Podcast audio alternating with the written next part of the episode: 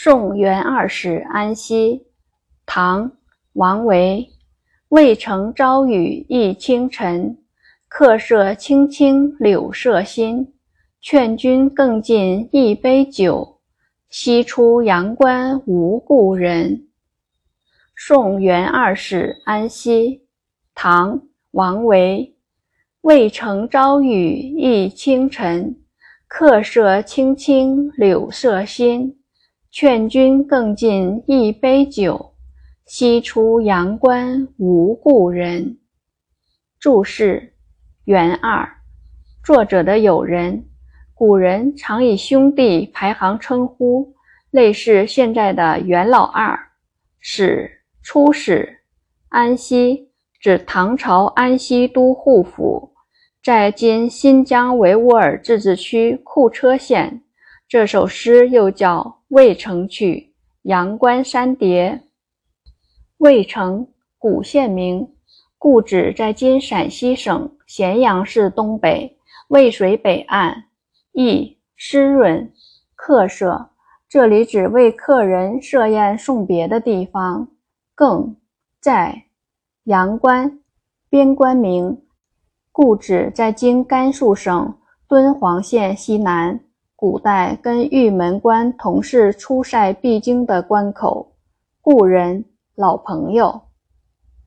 译文：清晨一场小雨，湿润了渭城路上的清晨，旅店旁的杨柳显得更加青翠。劝你再干了这杯酒吧。从此一别，往西出了阳关，就很难遇到老朋友了。解读。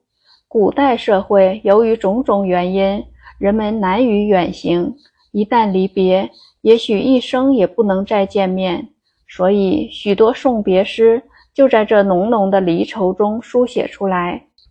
这是古代传颂很广的一首送别诗，情感真切，普遍概括了古人在离别时的情感，千百年来被推为绝唱。离别的环境是雨后的旅社。作者特别写到了柳，因为柳与留谐音，所以古诗词中常以写柳表达送别的意思。唐人送别时折柳的习俗也是同一个意思。